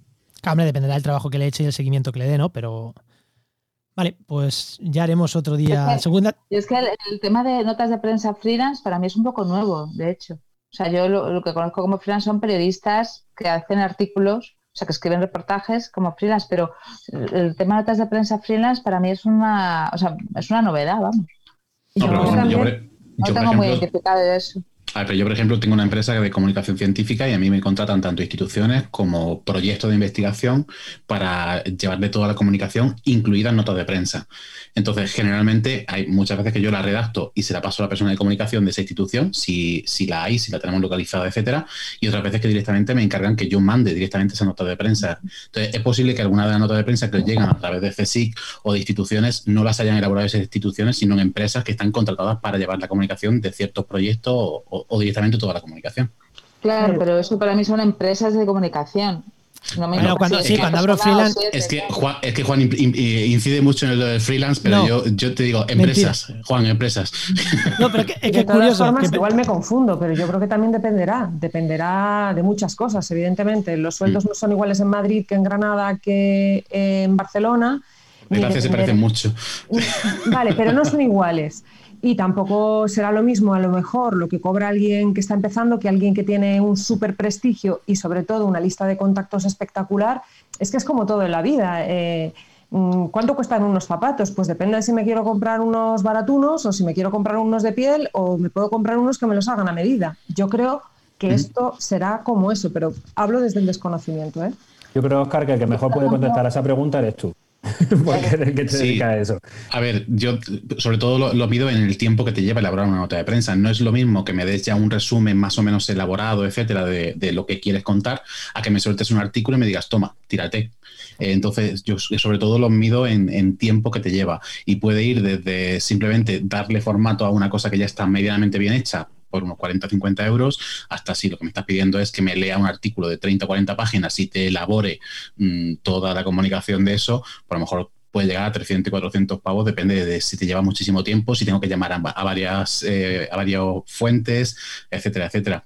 Obviamente depende del tiempo sobre todo. Sí, pero bueno, ya hemos cuando, cuando yo he trabajado eh, haciendo notas de prensa hace pues más de 10 años, eh, yo trabajaba para una empresa de comunicación que se llama Divulga, eh, que la dirige Ignacio Fernández Bayo, gran maestro de periodistas, etcétera, y, pues lo que yo viví en aquel momento era que teníamos contratos eh, anuales o por dos años con instituciones y entonces en ese contrato por el cual se recibía un mensual ¿sabes? O un, anual, eh, pues ahí se incluía pues resultados de comunicación, bla, bla, bla.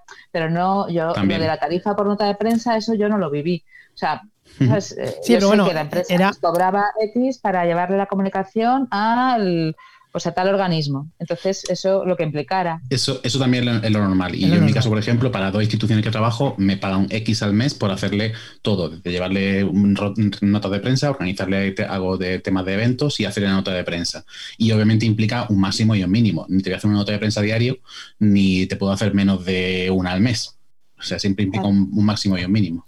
Yo también. Yo creo, que, yo creo que hay además importante la constancia, ¿no? A la hora de mandar notas de prensa de resultados de investigación, por ejemplo, es importante que las instituciones o que las personas que trabajen para cualquier grupo de investigación sean constantes y manden notas de prensa pues, cada X tiempo. Si tu periodicidad es una vez al mes, pues una al mes. Si quieres una a la semana, una a la semana. Pero, pero no que mande una nota de prensa de vez en cuando, entre otras cosas, porque si, por ejemplo, te contratan para una nota de prensa, como, como dice Oscar, ¿no? Hay veces que hay temas que tú te piensas que van a funcionar súper bien en los medios y luego no tienen repercusión prácticamente, o tienen una repercusión muy, muy, muy bajita. Y, al revés. y al revés. Temas que piensas que son chorradas y de repente te la encuentras por todas partes. Eh, y a ti te ha costado el mismo trabajo, a lo mejor, y te han pagado lo mismo por esa nota de prensa por una que por otra, ¿no? Hace, poco redacté una sobre temas de hipertensivos en aceite de oliva. Eh, Susana, ya lo sabe, aceite de oliva y Andalucía. Y de repente se, difundió como, vamos, y no me costó ningún esfuerzo difundirla, pero era un aceite de oliva que no estaba filtrado y que tenía propiedades antihipertensivas. Y tiró, vamos, pero muchísimo. Sí, eh, la pregunta iba más, pues eso, es la gente que pueda interesarle este tema. Cuando hablaba de freelance, hablaba de empresa, sin duda. Y yo estoy con Oscar, yo con quien trabajo también es eso, algo anual en el que pactas hacer pues X notas de prensa al tiempo. Pero bueno, era por mm, si podíamos dar unas cifras y creo que Oscar sí que ha dado, más o menos Oscar, yo estoy por tu rango de precios, con lo cual está, estamos similar, estamos similar. Lo habrá más barato y lo habrá más caro, casi seguro. Seguro. Oye, se lanza una nota de prensa y, después el tema del seguimiento, el, famoso hacer una lista de los medios de los que ha salido, etcétera, eh, ¿de verdad dice porque hay, veces que se ve el impacto o el éxito de una nota de prensa en función de si ha salido mucho o ha salido poco, y no en función de la calidad de, ese trabajo. No sé cómo veis vosotros esto, y a mí me toca a veces hacer impacto, decir, no, manda notas de prensa y después me tienes que dar el recibo del impacto que esto ha tenido. Es que en eso yo creo que lo mejor es contratar una empresa de clipping, ¿no? Lo que pasa es que las empresas de clipping ya sabéis lo que pasa, que ninguna nunca nos satisfacen a los clientes. o sea, yo ahí cuando he vivido eso, eh, la sensación es que, bueno, pues eh, como tienen además baremos diferentes y tienen unas tablas donde se barema de manera distinta las audiencias y, la repercusión económica, pues eh, cuando cambias de empresa ya no puedes comparar los resultados del año anterior. O sea, eso es lo complicado. Sea, sí, un poco para que mm, nos entienda que no sepa el, el tema, una empresa de clipping es una empresa que te recoge los, pues, tus impactos en medios eh, de las noticias que tienen pues unos criterios de búsqueda, ¿no? Con esta palabra, pues a lo mejor el nombre de un investigador, cuánto ha salido en prensa el nombre de este investigador en la última semana, que ese es el indicador, porque el nombre de ese investigador habrá salido por tu noticia, que para eso lo has lanzado. Y entonces te recogen todos esos impactos te dicen el número de impactos, dónde han salido, con ciertos criterios, pues a lo mejor solamente van a rastrear los medios nacionales o regionales o también internacionales y después no solamente te hacen esa lista, sino que te dan la información sobre cuál sería la repercusión económica del espacio que ha ocupado esa información en medios si se pagase como publicidad, porque esa es una manera de, de valorarlo, ¿no? O sea, no significa que equivalga a esos miles de euros, sino que, bueno, pues si fuera publicidad valdría esto. Y luego de la audiencia acumulada, eh, según lo que se supone que tiene cada medio. Entonces, en teoría es una, es una medida muy bien, muy buena, ¿no? Porque hay unos indicadores muy claros, pero en la práctica es verdad que nunca nadie, yo no he conocido nunca a nadie que esté contento con su empresa de clipping. O sea, contento 100%. Y luego además que cuando cambias de proveedor de un año para otro, eh, los resultados son incomparables, porque como no, los va, no se baneman igual, no tienen exactamente las, las, pues eso, las mismas tablas de equivalencia, pues entonces de repente un año lo has petado y al año siguiente te has, te has ido la mierda y no, ni una cosa ni la otra. Eh, a lo mejor simplemente estás igual, pero utilizan diferentes tablas. Pues yo aquí, eh, eso está bien, pero la repercusión en radio y la repercusión en tele, la que tenemos aquí a Susana, no se puede medir tan fácil con este tipo de empresas. Y para mí... Pero también lo miden. Sí, se mide, pero, sí se mide, Pero, pero cuesta más dinero, o sea, la tarifa, porque eso va como por suscripciones. si tú ah, quieres solo medios escritos vale una cosa, si quieres que te metan la radio y la tele vale otra, y si quieres medios internacionales vale más. Y en función de lo que contrates, te lo devuelven o no. Y radio y tele, por ejemplo, eh, digamos que sería como el nivel intermedio y es caro. Sí, es lo que más vale, es lo que más vale y lo que más te sube el valor de tu noticia, porque un minuto en televisión vale más que una página en un periódico. Y el share y el share de televisión lo tienes más o menos accesible, pero el share de radio se da cada X tiempo. O sea que también tampoco es fácil tenerlo en el momento. A nosotros, por ejemplo, en ese sentido, yo me preocupo desde hace mucho tiempo mucho de que los investigadores tengan ese feedback y que vean qué repercusión tiene su noticia, también para que vean que el tiempo y la energía que nos han dedicado ha servido para algo, ¿no? Entonces, siempre les facilitamos ese clipping y les damos luego también el impacto económico este que te da la agencia. En nuestro caso trabajamos con Cantar Media, que también es un curro, ¿eh? porque estos no te dan, eh, ellos te dan la herramienta para que tú hagas el informe. Pero yo tengo un compañero documentalista que su trabajo, parte de su trabajo es hacer esos informes de audiometría.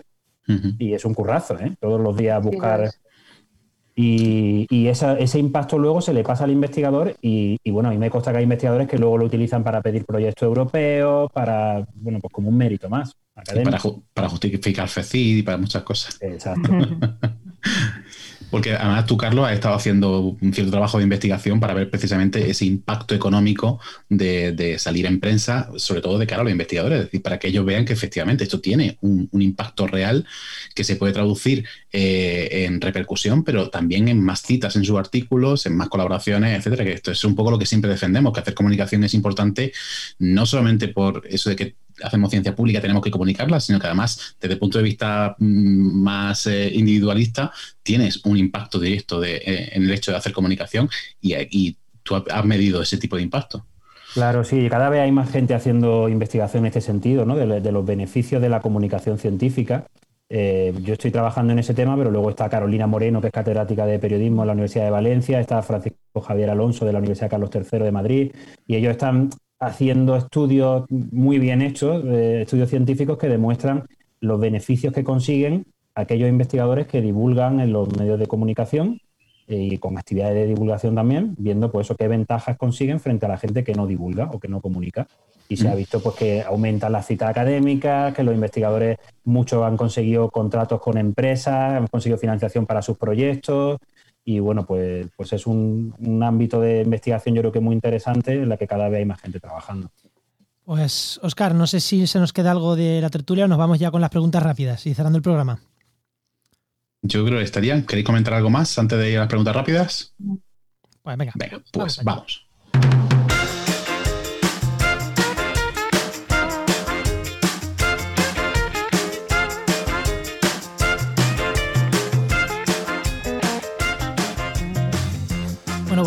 Como siempre vamos con las preguntas que hacemos siempre.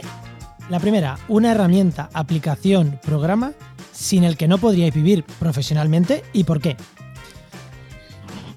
Venga, a ver, ¿quién empieza? Yo, ahora mismo Teams. Yo desde que empezó la pandemia, yo sin Teams no soy nada. es así. Tengo constantemente, o sea, me estoy encantada con, con poder hablar con mi equipo eh, hacer videollamadas, hablarnos individualmente. Además tenemos ya un montón de reglas ahí de higiene en la comunicación para no estar todo el rato hablando todos a la vez y me resulta súper útil eh, para comunicarme pues y no solamente ya con la gente dentro de mi redacción, sino también con gente externa. Que Teams, para quien no lo conozca, es una herramienta de mm, reunión virtual, sería un Slack, pero tienes de Microsoft, ¿no? Es... Sí tienes que tener la suite de Microsoft. Entonces, si tienes la suite de Microsoft, pues Teams, la verdad que es una maravilla. Y alternativa gratuita a eso, mm, con algunas diferencias, Slack, para quien no lo conozca, también es una maravilla y que yo lo uso mucho y, también la recomiendo y sí, sin duda. Para el teletrabajo es que es una maravilla.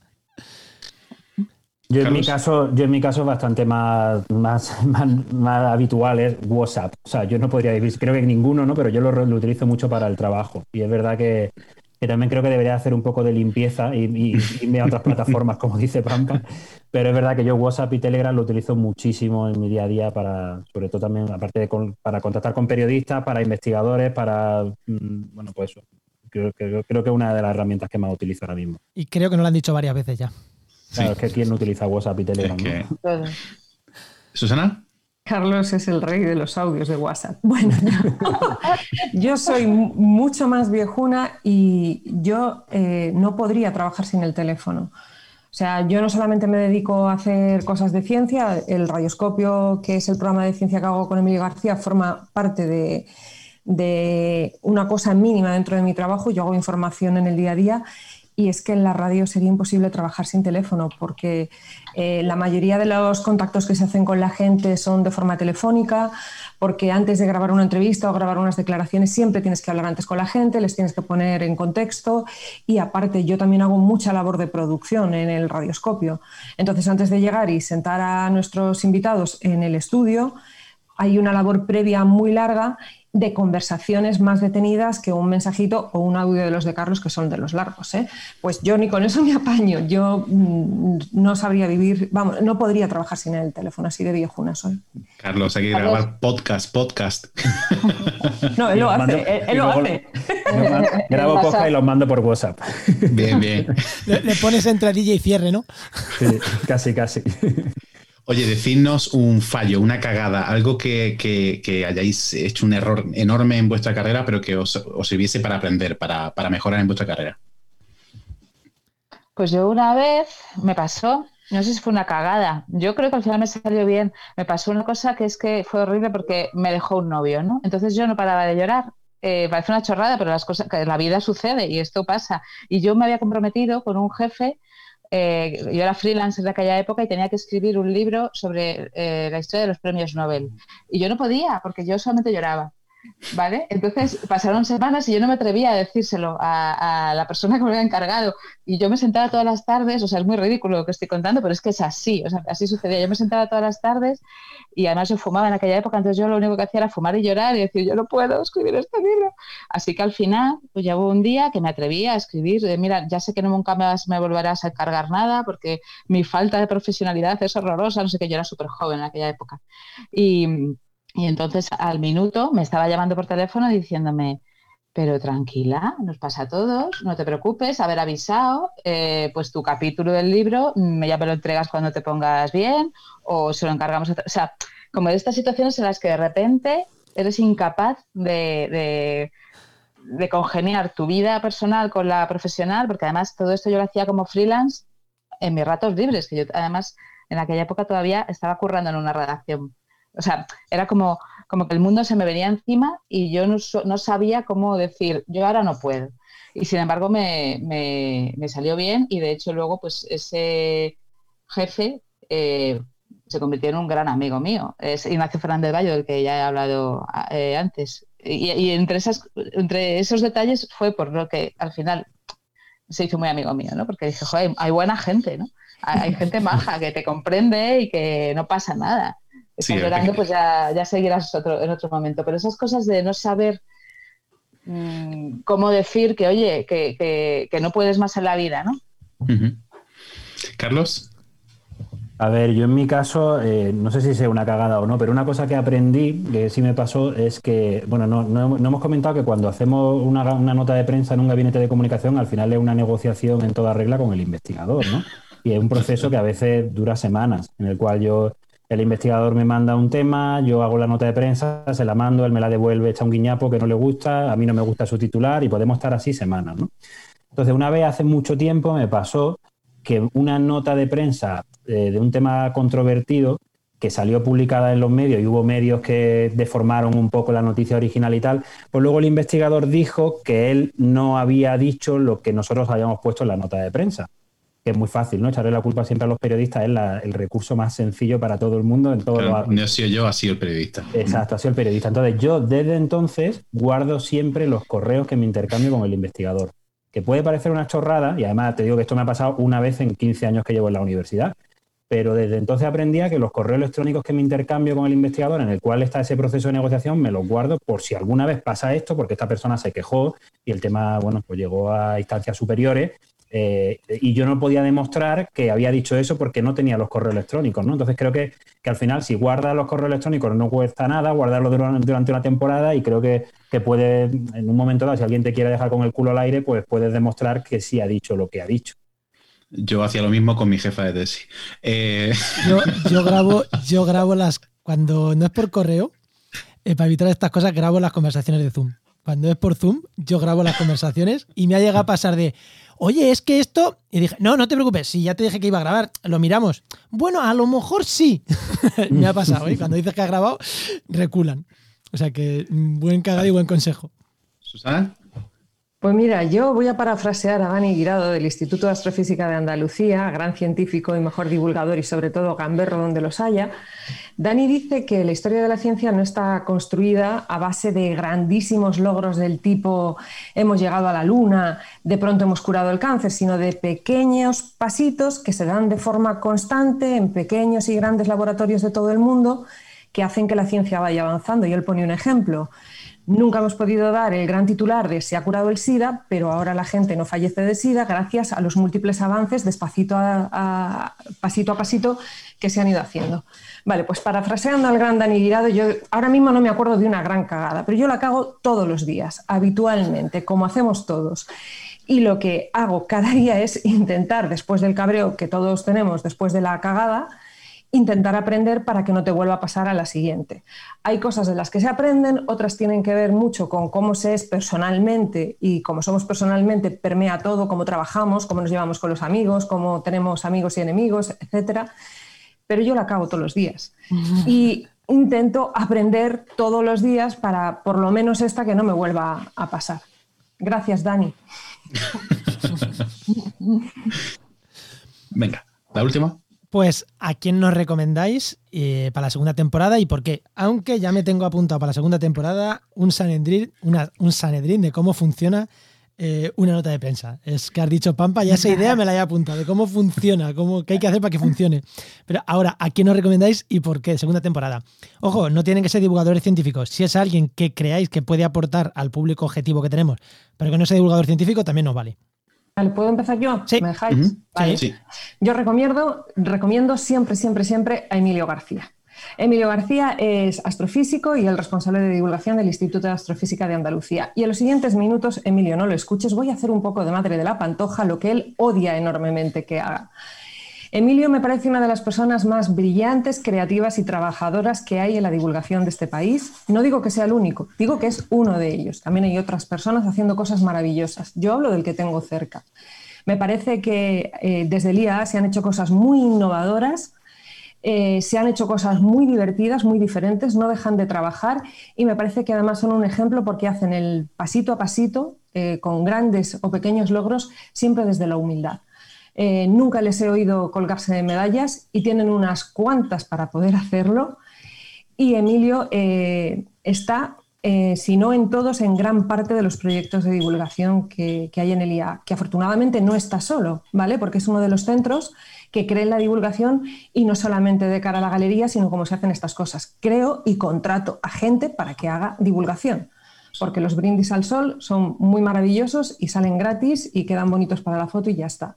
Entonces, dicho esto, eh, si queréis alguien inteligente, divertido, eh, que tiene muchas cosas que contar y que tiene eh, mucho que enseñar, Emilio García. Pues, Emilio, ya puedes volver a oír. Doy fe. Nos lo has vendido fenomenal, ¿eh? Yo doy fe y no solamente doy fe, sino que en el programa primero dije Emilio García. Así que. Eso es decir, que ese nombre ya lo tenemos sobre la mesa y no sé si Oscar ha contactado ya o. Está hablando. Hablo, con él todos los días. Venga, pues Carlos o Pampa, yo. Venga. Bueno, pues Carlos, ¿tú o yo? No, no, no, Pampa, tú. Pues yo eh, traería a Laura Chaparro. Laura Chaparro, eh, yo creo que es un, fichaje allá donde va.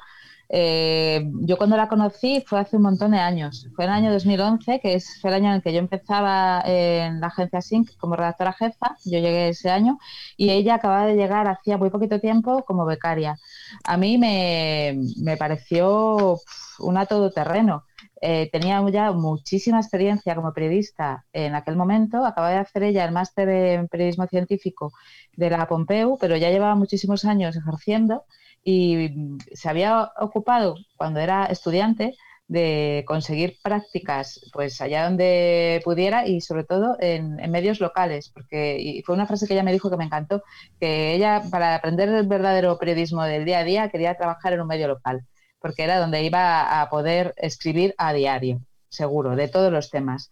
Y después eh, es una mujer que se ha especializado en periodismo de ciencia en muchísimos sitios diferentes. Ha pasado, pues eso, por la agencia SYNC, donde estuvo como estudiante. Después ha seguido haciendo colaboraciones ya como periodista senior de la agencia SYNC durante muchísimos años. Todavía sigue como colaboradora, pero es que en medio, en estos 10 años casi, ha sido eh, la cabeza de varias unidades de cultura científica, o sea, ha sido la periodista que escribía los resultados de investigación de varias unidades de cultura científica y lo curioso es que cuando Laura Chaparro llegaba a una universidad, entonces de repente eh, eh, los medios de comunicación salían un montón de noticias sobre la ciencia que se hacía en esa universidad, porque, pues porque es muy buena, porque sabe muy bien cómo estar en los dos lados. Ahora está en Maldita también, y es para mí es como la freelance perfecta. O sea, eh, si algún día habláis de periodismo freelance, yo creo que está muy bien que llevéis a gente que sabe organizarse. O sea, yo muchas veces ella es la que me recuerda a mí eh, las entregas que tiene que hacer ese mes de mira Pampa te voy a hacer un esquema yo madre mía esta chica se organiza muchísimo mejor que yo eh, te entrego esto y yo no me acordaba de que me tenían que entregar o sea es súper buen freelance que es algo que a mí me costaba mucho trabajo cuando era freelance ¿no? o sea lo de tengo el reportaje de Pito Pérez y el de no sé quién, y entonces le tengo que dedicar no sé cuántas horas a este y no sé cuántas a este otro. Eh, y es una gran periodista porque ha trabajado además mucho en los dos lados. A mí me parece pues una superstar, Laura. Por cierto, desde aquí la felicitación a, ella y al equipo de Maldita por el Prismas que acaban de recibir hace muy poquito, por ese pedazo de curro que, hacen cada día. Ah, Genial. Carlos. Bueno, yo no puedo estar más de acuerdo con las dos, con Susana y con Pampa, porque de hecho, vamos, tanto Emilio García como Laura Chaparro para mí son dos súper referentes, eh, cada uno es lo suyo, y vamos, llamarlos por favor para este programa y para cualquier cosa relacionada con la divulgación científica, porque, porque son dos galácticos de este país.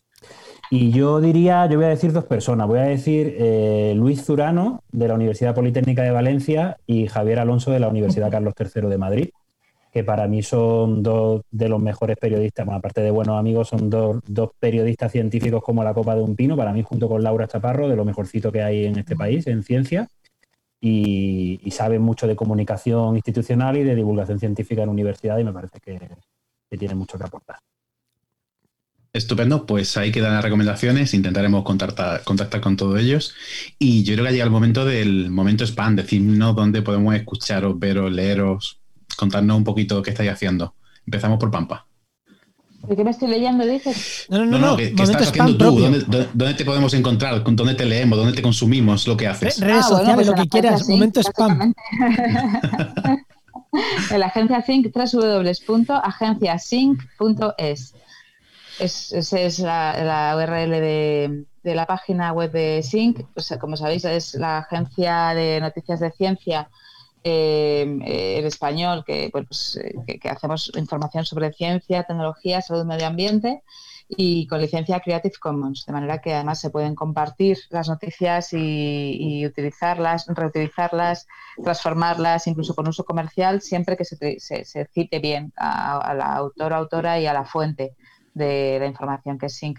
Y bueno, pues estamos haciendo un trabajo, yo creo, muy bueno desde hace muchos años. Eh, en la pandemia, además, nos estamos dejando ya, eh, estamos echando el resto y estamos un poquito mm, ya cansados, pero bueno, seguimos animados, porque yo creo que sí que sirve informar y hacer una información de servicio público precisamente ahora que hace falta. A veces se nos va, a veces se, nos va la energía porque acabamos un poco descorazonados eh, en algunas ocasiones, eh, sobre todo por el clima tan horroroso de crispación y de polarización que hay en este país y que yo creo que es un, obstáculo bastante importante para la comunicación que se hace ¿no? de, de, riesgos y de medidas sanitarias. Pero bueno, ahí seguimos y yo creo que bueno, es un trabajo importante y útil.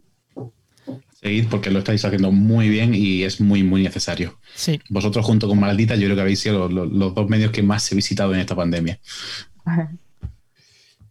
Eh, Carlos.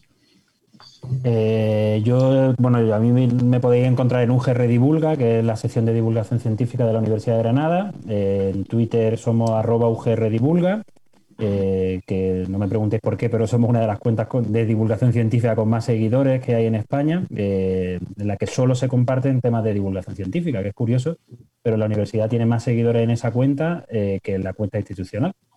Y, curioso. a mí me parece lo lógico. no, ojalá pasara en más universidades, pero no es lo habitual, que la cuenta de divulgación tenga más seguidores que la cuenta principal. La cuenta principal de la Universidad de Granada no sé si tiene 120.000 seguidores o así en Twitter. Y luego estoy en la página web de la universidad, en la sección de ciencia, que es canalugr. Eh, o sea, canal.ugr.es barra UGR divulga. Ahí podéis leer las notas de prensa de ciencia que publicamos. Perfecto. ¿Y Susana? Pues de ciencia, porque he dicho que yo habitualmente lo que hago es información local en Canal Sur Radio en Granada, pero de ciencia eh, me podéis escuchar en el radioscopio con Emilio García. Es el programa de divulgación científica de Canal Sur Radio, que se hace desde la delegación, desde el Centro de Producción de Granada para la cadena. Hemos empezado esta vez eh, nuestra décima temporada y nuestra periodicidad esta vez, este año y la temporada pasada también, es quincenal. Cada 15 días salimos 25 minutos en antena y podéis escucharnos pues tanto en la página web de Canal Sur como en todos los repositorios de podcast que hay, tipo iBox y otras plataformas. En iBox, eh, un amigo se encarga de subir los radioscopios y están dentro de la página de eh, audios de ciencia. Pues. Perfecto. Muchísimas, gracias. Muchísimas gracias y por habernos dado estas casi dos horas que llevamos entre unas cosas y otras aquí. Muchísimas, muchísimas gracias. Y os esperamos en la siguiente tertulia que hagamos y que podamos coincidir o que haya eventos. Yo quiero que haya eventos y ya conoceros en, persona, que esto de las redes al final es un... Eh, mejor en persona. Un sucedáneo. Pero, vamos a ser responsables y por ahora las reuniones así. Así. Correcto. Muchísimas gracias a vosotros. gracias, ha sido un placer. Un beso a todos. Pues esto ha sido No Cuentes Esto, un podcast de la red Podcastidae. Y recordad que este podcast eh, es, posible gracias a la colaboración del Máster de Cultura Científica de la Universidad Pública de Navarra y de la Universidad del País Vasco. Y si quieres hablar con nosotros, os esperamos en redes sociales. Pero ya sabéis, si esto os ha gustado y habéis aprendido, no lo contéis, que tampoco se tiene que entrar todo el mundo. Quedarlo para vosotros y algún amiguito, pero no os lo digáis a todo el mundo. Bueno, hasta la próxima. Nos vemos. Adiós.